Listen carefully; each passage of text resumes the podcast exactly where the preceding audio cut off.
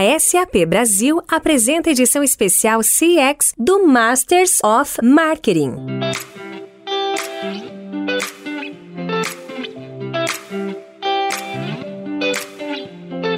Olá, eu sou Luiz Gustavo Pacete, head de conteúdo da MMA Latam. Bem-vindos a uma edição especial do podcast Masters of Marketing, em parceria com a SAP Brasil, para discutir o mundo do CX. Neste episódio, eu, Fabiano Destre Lobo, diretor-geral da MMA Latam, e Murilo da Costa, diretor de vendas CX da SAP, conversamos com João Branco, CMO do McDonald's Brasil.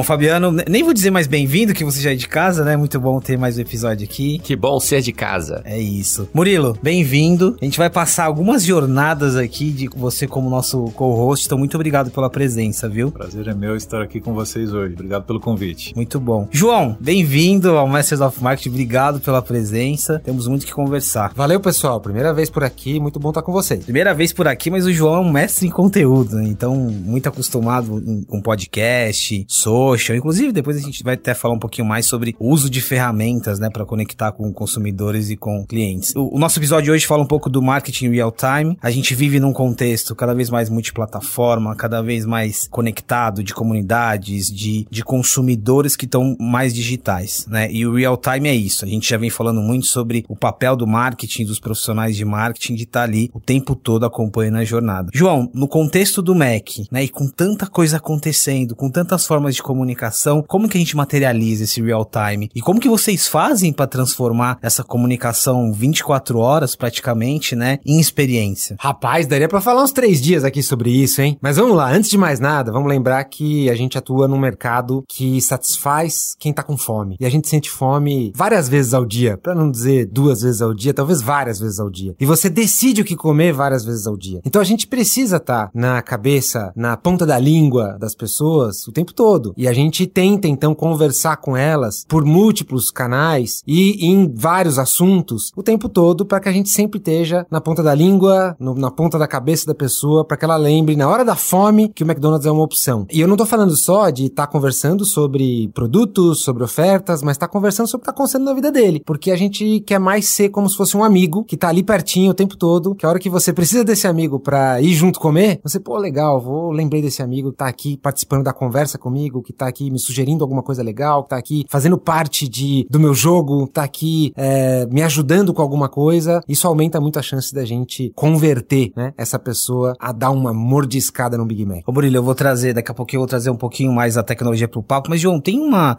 algumas vezes quando você é perguntado sobre inovação, você leva pro lado da, da, da parte simples, né, não adianta, né, inovação, olhar uma coisa grande e distante, quando na verdade você precisa atender a fome e levar experiência, e eu gosto disso, né, quando a gente fala de inovação, que virou um lugar comum, o que, que é esse conceito de inovação que você costuma falar muito? Da simplicidade e da efetividade. Cara, eu costumo falar que inovar não é necessariamente ter que fazer algo super tecnológico, ter que, ter que ser o primeiro a fazer algo no seu mercado, ter que seguir uma modinha, ter que fazer um, um baita de um brainstorm com coisas totalmente fora da casinha e ter que se impor, sabe? Ser absurdamente criativo e ter aquele estalo genial de fazer algo que ninguém nunca fez. Inovação inovação pode ser sobre isso, mas ele é mais sobre outra coisa, que é satisfazer o que o cliente quer. A gente só tá lá como marketing e até como empresa para satisfazer o cliente de uma forma que é melhor do que as outras opções do mercado. Se eu conseguir satisfazer o cliente, matar a fome dele, colocar um sorriso no rosto dele, melhor do que as outras opções do mercado, usando tecnologia, legal, mas esse é o meio. tecnologia é o meio. O objetivo final é colocar um sorriso no rosto dele ou dela, melhor do que qualquer outra opção do mercado. Se eu fazer isso de uma forma analógica, de uma forma simples, caseira, super real, humana, física, e ele ficar felizão com isso, tá excelente. Isso é inovar pra gente também. Ô Murilo, esse é o gancho. Eu perguntaria, né? Como que a tecno tecnologia potencializa esse marketing real time, mas eu adiciono esse elemento da funcionalidade, da simplicidade, do humano, né? Muito bom, a pergunta é excelente, porque a gente tenta com a tecnologia fazer o papel daquele vendedor que está no balcão, né? Ajudar com que no momento digital ele esteja presente como se fosse algum amigo mesmo, do lado, né? Conversando real time e entendendo com ele a necessidade do momento para poder atendê-lo. Quando você está no one-to-one, -one, é simples, mas quando você está no massificado, falando de milhões de atendimentos ao mesmo tempo, isso complica. Você precisa da ajuda da tecnologia. Então, a tecnologia ajuda a isso, a você pegar aquele monte de dados massificados, segmentá-lo, estratificá-lo, entender o comportamento no one-to-one para poder ajudar a dar um, um atendimento personalizado. Esse one-to-one, -one, João, e aqui um pouquinho do começo da nossa conversa, o contato ele é cada vez mais próximo, né? É direto, já é um diálogo, né? O que você tem com o seu consumidor já é um diálogo, independentemente do canal. Esse one-to-one, -one, esse, esse tanto de informações, esse número de dados, somado a essa simplicidade que você falou, que desafio que ele traz para você, para não perder o foco, para fazer uma gestão, para usar todas essas ferramentas e informações a serviço dessa funcionalidade que a gente está falando muito. Acho que o desafio é como colocar um, um sorriso no rosto do cliente que seja tão bom quanto ou até melhor, por que não, através da tecnologia, tão bom quanto a gente tem num restaurante fisicamente. Vou dar um exemplo prático, né? Então, se você tem lá hoje o canal do WhatsApp do McDonald's, a gente tem o MacZap. Então, você entra e conversa com a gente. A gente poderia falar, ah, essa é uma forma da gente simplificar ou baratear o nosso atendimento, então vamos fazer da forma mais simples possível, vamos tratar todo mundo da mesma forma, vamos fazer aquela linguagem mais automatizada e, e robotizada possível, para que isso seja assim, vamos tirar o máximo da tecnologia e vamos colocar colocar assim tudo no nosso bolso. Outra forma de ver isso é, não, isso daqui é mais um ponto de contato e ele tá colocando a gente no WhatsApp dele, que é uma rede social muito pessoal, porque ele vê no Mac